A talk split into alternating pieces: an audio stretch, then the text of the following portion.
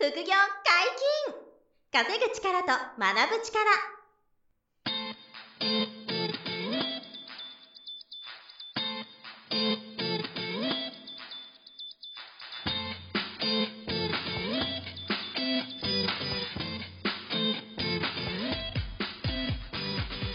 この番組は稼げるようになりたいを叶える副業アカデミーの提供でお送りいたします。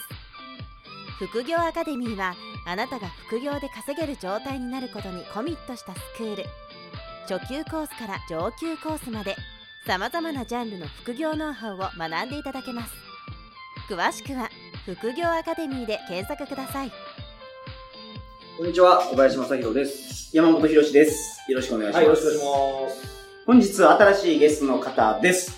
株式会社キャリクリの魚津さんです。よろしくお願いします。よろしくお願いいたしよろしくお願いします。魚津さんの簡単な自己紹介をしてほしいんですけど。はい。株式会社キャリクリの代表取締役の魚月宮城と申します。はい。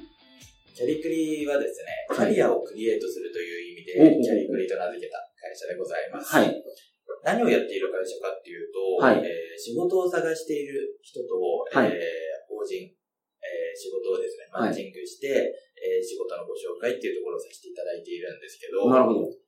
今現状4000社ぐらいですね、はいあの、取引先がありまして、はいそこと求職者の方っていうところをいろいろヒアリングをさせていただいて、はい。えー3年後、5年後、10年後、うんどのように働いていきたいか、どのように生きていきたいかっていうところを一緒に考えながら、えー仕事選びっていうのをさせていただいている会社でど。す。なるほど。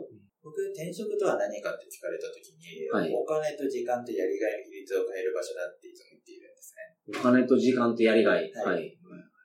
そのパラメータみたいなね。はいその3つの どのバランスかと。そう、その時によって何を望んで今の仕事を辞めたいかって人それぞれその時によって違うかなと思っていて、はい。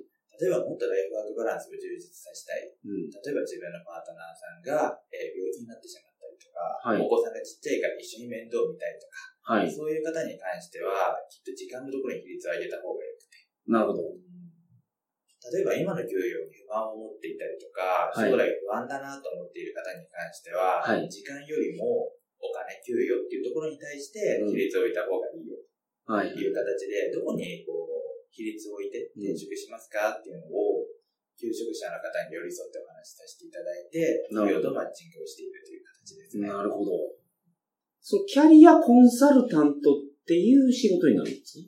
そうですね。キャリアアドバイザーっていう仕事。キャリアアドバイザー。はいうんただ、いわゆる、マイナビとか、はい。リクナビの転職ってやつはいはいあれ登録して、企業に申し込みするして転職する人って多いんですけど、はい。あの、ミスマッチみたいな。あれこれ、こんなはずではって、なるケースも結構多くて、はい。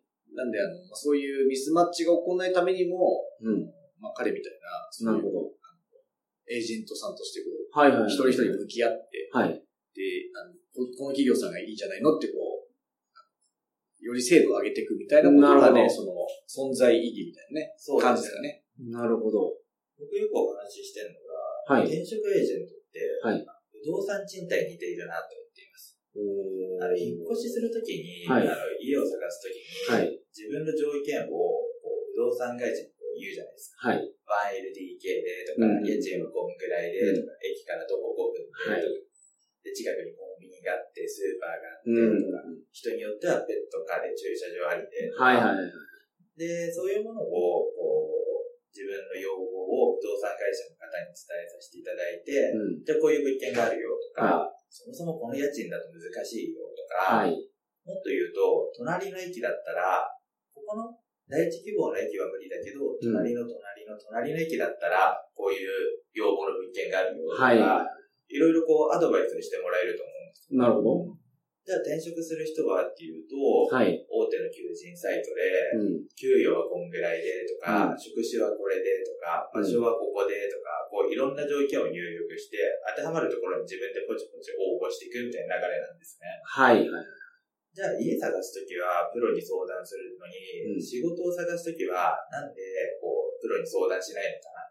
ほだからまだあんまり転職エージェントってあんまり浸透していないのかなと思うんですけど、ただ、そういうプロの方に相談すると、はい。引っ越しの時じゃないんですけど、隣の隣の駅だったらとかじゃなくて、じゃあこういう仕事だったら、こういうこともできるし、うんこういう給与体験もできるよとか、はい。例えば残業なくしたいんだったら、うんこの給与は難しいよとか、そういうなんかプロの意見によって、はいそのできるできないのところを相談しながら、ミスマッチをなくして仕事を探すっていうことができるんですね。なるほど。なんで、転職エージェントは、はい家を探すときと同じで、本当に活用した方がいいなって思っているんですけど、ほまだまだ浸透できていない仕事の一つかなとは思っています。ご存知でした？よ、もうさ、転職エージェント。なんか、キャリアコンサルタントみたいな資格がありますよね。ああ、国家資格ね。国家資格ではい。まあそういうのあるのかなうんとは思ってましたけど、これって、あれですか、その、求職者の側っていうのはお金はあんまりかからないんですよね。これはもうね、もう完全に最初から最後まで無料で。無料。はいだから、報酬は、その企業側からいただくことになるので、あ、そうです。求職者はその、まあ、本当に、お気軽にご使用くださいってことだから活用しないともったいないぐらいですもったいないね。ですよね。あと、面接の時に、はい聞きたくても聞けないことってあるじゃないですか。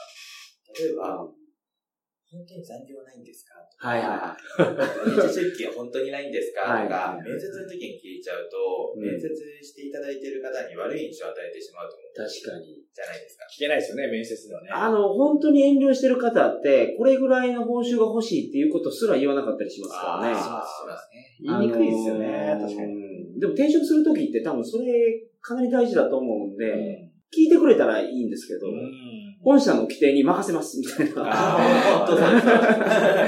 い。それは、だ中に入ってズバズバ。そうですね。代わりに、あの、はい私たちが、あの、企業の方にあお聞きして、はい。こう、クリアにしていくみたいな感じですね。本当は聞きたいことを聞けないっていうのは一番もったいないんで、はい。ただ聞けない理由とか、あの、いろいろわかるんで、はい。あの、代わりに私たちが聞いて、それをお伝えするみたいな形です。なるほど。なるほど。じゃあこれやっぱ、エージェント活用した方が絶対いいですね。そうですね。基本的には無料なお金もかかんないですからね。これって東京の方だけになるんですいや、私は全国、全国？はい。あーじゃあ、その、例えば、キャリクリさんにお問い合わせをして、何々県のこんな仕事って言ったら探していただける。そうですよね。探しますし、ただ、やっぱり一都三県にはい。仕事が傾いてるっていうのは、あこう事実なところではあるとは思います。やっぱり地方創生とか、今いろいろとゴーストタウンとか、あの言われている地域ある中で、はいやっぱり仕事の量だったりとか、はい。あの求人広告うんの量っていうのは、やっぱり都内近郊に偏っているなっていうのはすごく感じますね。なるほど。なるほど。あ、でも、あれですか、地方から、あの、その、一都三県に来る人はあんまりないですか？その、引っ越してきて働く。あ、いっぱいいますよ。あ、やっぱりいっぱいいるんですか、若ければ若い子の方が多いですねやっぱり20代前半の子だったりとか、やっぱりこう東京に憧れて、うん。一肌空けたいみたいああ、まあはいね、そうだね。な、っていう方に関しては、東京であの稼げる仕事とか、はい。給与がいい仕事っていうのはすごく需要がありますね。うんう若い方って話が出たんですけど、その転職するのに、限界な年齢ってあるんですか？と一般的になんか35歳が限界みん。まあね、たいな。よく言うのは、はい。そうですね。えっと、限界はないと思っています。はい。ただ、決まりやすい、転職しやすいのは、やっぱり35歳以下の方の方が決まりやすいんですけど、うん。35歳以上の方に関しては、はいどういうキャリアを歩んできましたか？今まで。はい。はい。どういう仕事をして、うん。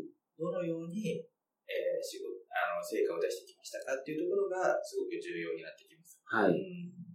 それ一本でやってる人の方がいいんですか？それともなんか、いろいろやってる方の方が？年代会社ですか？会会社の？業界？とか。業界かはい。転職回数は、あの、多ければ多いほど不利にはなっていくと思います。ああ、そういうことですか。きっと面接官の方も、はいあの自分の会社に縁があった場合、はいまた辞めてしまうんじゃないのかっていう、なるほど。まあ、100回辞めてる人やったら、これすぐ辞めよるやろなって思いますもんね。はい逆にすごいですけどね。逆にどうやってその、就職してきたの ?100 社もみたいな。はい。でも逆に35歳以上の方でも、例えば、マサさんの会社で、うんじゃあ営業で1億稼いでるっていう人が来て、例えば38歳とかはいはいはいはいはい。ベンチャー企業で、自分どんな場所でもいろんな商材売って1億やってきました人が来たら、ね、雇いたくないですか？魅力的ですよね。はい確かに。確かに。で何をやってきたかっていうのが、はいはいはいまあ大事ですよね。かなとは思っていますね。だから、まあ一般論としては35歳以下の方が就職が見つかりやすいけど、はいあのーやってきたキャリアによっては全然逆転できると。全然逆転できると思います。むしろハイクラスな転職ってあの、なんですか、その、はい幹部候補とかね、うん。で40代とか、ね、50代の転職全然多いんじゃないですか。はいそれはすごいレベルのね、高いもの。例えば年間で、ね、200名のはい。転職を決めてきましたみたいな、はい40歳だろうが50歳だろうが、はい。私のところ来ていただいたら、一緒に働きたいなと思いますもんまあね。だ実績によね、何やってきたかっていうね、やっぱね、そういう意味ではね。あもちろん転職回数少ない方がいいし、多すぎると、その、ちょっとネガティブになりがちだけど、逆にでもやってきたことが、あの、立派だったり、あの、転職してる理由が明確にあれば、あの、全然ひっくり返せるというか。はい。いくらでも持っていくかなとなるほど。思いますよね。転職で気ぃつけることって結構あると思うんですけど、はい。そのなんか、在職中に仕事を探すとか、はいここだけは押さえておけっていうところなんかあります？基本は、はいあの在職中に転職した方がいいと思います。離職中で転職してしまいますと、はい判断を間違えてしまう可能性があるなと。焦って、焦って。早く入んなきゃ、入んなきゃみたいな。はいで一社目のところで内定出たらすぐ行きますみたいな。ほうほうほう例えば、それはなりがちかもしれないですね、確かに。うんあの、その間ってやっぱお給料がないんで、はい生活費がある方ない方って分かれると思うんですけど、ない方に関しては、あの仕事をしているうちに転職した方がうんいいと思います。その離職中になっちゃうと、あの、焦ってまっとうな判断ができなくなってしまう。一社目で例えば内定が出た時に、はい他も受けてるから待ってくださいっていうのは全然可能なんですか？全然可能です。それってどれぐらい待ってくれるの？そこは法人によってなんですけど、はい例えば9号で募集をかけている、はいあの法人さんですと、はい。なかなか厳しいかなと。例えば3ヶ月待ってくださいとか2ヶ月待ってくださいっていうのは、はいなかなか難しいかなと思っておりますし、はい。あのそこの法人によってだいぶ変わってくるかなと。なるほど。それもけどエージェントに言ったらいいってこそうですね。はい。とあのできる限りの要望に応えたいなという形です。そこはなんか逆にやっぱミスマッチを来ないようにする意味がありますよね。はい。すごい急いでる企業と、なんかじっくり行きたい求職者もね、なかなかこう、マッチしないですもんね。そうですうん。それに今仕事をしている人だと、はい一つ基準ができるわけじゃないですか。うん転職先に内定をもらったとしても、はい。今の会社とその新しく内定をもらった会社、どっちがいいのかな、はい。はい。こう比べられることができるんで、離職中の方って比べるものがなくなっちゃうんで、なるほど。一社内定をもらっても、もう一社取らないと比べられないですし、はい。そうすると、どんどんどんどん時間も経っていっちゃって、経験も達せってくる、みたいな形になってしまう。はい。はい。この、この番組、副業の番組なんですけど、はい。結構その、キャリアアップを目指してる方もはい聞いてらっしゃると思うんですけど、はい。その、まあ、転職のメリット、デメリットってあると思うんですけど、その辺ってなんか、ズバッと言えることってあります？まあ、転職のメリットは環境が変わることかなとはい。例えば今いる会社で3年後、5年後、10年後の先輩とかの姿を見て、はい。夢があるなと思うんでしたら、うん絶対そこの会社辞めない方がいいですし、はい。3歳、5歳、10歳年上の先輩を見て、うんこうなりたくないな、まあちょっと失礼かもしれないけど、思った場合は転職した方がいいなと思っていて、うんじゃあそれが一つキャリアアップのところだったりとか、はい給与のところはい。っていうところが一つの指標になると思うんで、うん、じゃあその指標を変えられるっていうのは、すごいメリットの一つなのかなと思います。まあ、先輩見てたら、あ、将来こうなるのかっていうですね。僕はそれすごいありましたからね。やっぱり15年年ぐらい先のはい。上司が、あのか、おか、あの、お小遣いがはい。月3万円で、おーまあ普通だと思うんですけどね。はい一般的だと思うんですけど、月3万円で、あの、子供が、その、二人いて、はい。で、お小遣い3万なんですけど、うん。3人目が生まれる予定で、はい。で3人目が生まれた時は、はい。奥さんが、うんおかず、夕飯のおかず、今3品出てんだけど、3品とお味噌汁とご飯なんですけど、はい。子供3人目生まれたら、2品にする。そんな宣言が。そう、1品減らすねって言って、言われちゃったよって、15年先輩が言ってて、はい。はははは、みたいな。はい。要するにその、子供が生まれるからね、そのお金かかるんで、はい。あの、おかず1品減るからね。って言って、で15年後、これやばしと思って、それで25ぐらいの時から、はい26か、ぐらいの時に転職したんですけど、僕一回。はい。それは先輩社員がしてたらきついなって思いましたもんね、正直。ここのまま行くとこんな感じか、はい。と思って。それは正直思いましたよね。このままではまずいと思って。はい。デメリットはちなみに何があるんですやっぱ環境変わってしまうんで、はい人間関係とかもう一回構築しないといけないっていうのはデメリットの一つかなとは思います。か人間関係が合わなかったら辛いですもんね。はい。転職して。まあリセットしますかね、一回。完全にね。これは確かに。うん。でも終身雇用っていう言葉もなかなか聞かなくなってきて、そうですよね。はい。一つの会社にずっといるメリットっていうところも、うん。そんなに大きくはなってないのかな。年々こう、どんどん一つの会社にいることのメリットの方が少なくなってきてるんではないのかなっていうのを感じますね。例えば大手でも、倒産する会社は倒産しますし、そうですね。今日本の昇給額、はい。1年間に1回の給与が上がる月の平均金額が5600円って言われているんですよ。うんなるほど。はい。じゃあ、これを5600円を毎年、毎月の給料で上げていくはい。ってなって、それを楽しみにして考えていくのか、うん。それとももっと上がる会社はい。を探したりとか、ボーナスであったりとか、はいインセンティブで大きくキャリアアップできる会社にしていくのかうん。っていうところは、まあ、転職で一つ考えるべきことなのかなと思っています。転職だと年収がガーンと上がることは、それはありますよね。そうですね。あの、例えばなんですけど、はい。あの不動産業界とかがすごくわかりやすいなと思っていて、不動産業界ってインセンティブで稼ぐはい。営業職が多いですね。はい。で、同じことをやっていて、う同じような物件を売っていたりとか、はい。同じようなことをしていたとしても、はい。あの、皆さんが知られているような大手さんですと、インセンティブが1%から2%ぐらいのところが多いんですね。はい。じゃあ同じことをやっていて、ベンチャー企業だったりとか、うんまあ、人少人数制でやっている中小企業でしたら、はいインセンティブが10%から15%ぐらいつく会社もあるんです。なるほど。なので、ここだけで給与が運転の差がついてしまう。ただやっていることはほぼ同じことをやっている。はい。じゃあ、大手のメリットはっていうと、皆さんが知れている会社で働くことができる。はいじゃあ、ベンチャー企業ですと、皆さんが知られていない会社で働くので、うん自分の営業力で勝負しないといけないっていうことですよね、きっと。でもまあ逆に言うと、成績があんまり良くない人は大手にいた方が良くて、まあそういうことですね。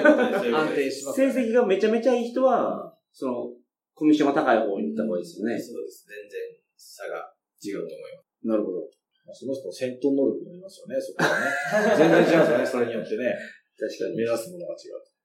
まあ、なので、この給与のところを取るんでしたら、はいそういう形でもこう一気に年収上がることもできますし、うんあとさっき言った昇給率のところ、はい。あの平均5600円とかだったら、あのどうやったらこう年功序列とかではなくて、うんあの自分のキャリアアップができていけるのかっていう会社を選ぶのも一つのポイントかなと思います。給与を上げたいっていう点でおいては。はい。そうか。終身雇用の時代じゃないので、その大手企業にしがみつく理由があんまりなくなってきてるってことですよね。そうですねまあ、以前よりはだいぶ薄まっちゃったんじゃないですかね、そこはね。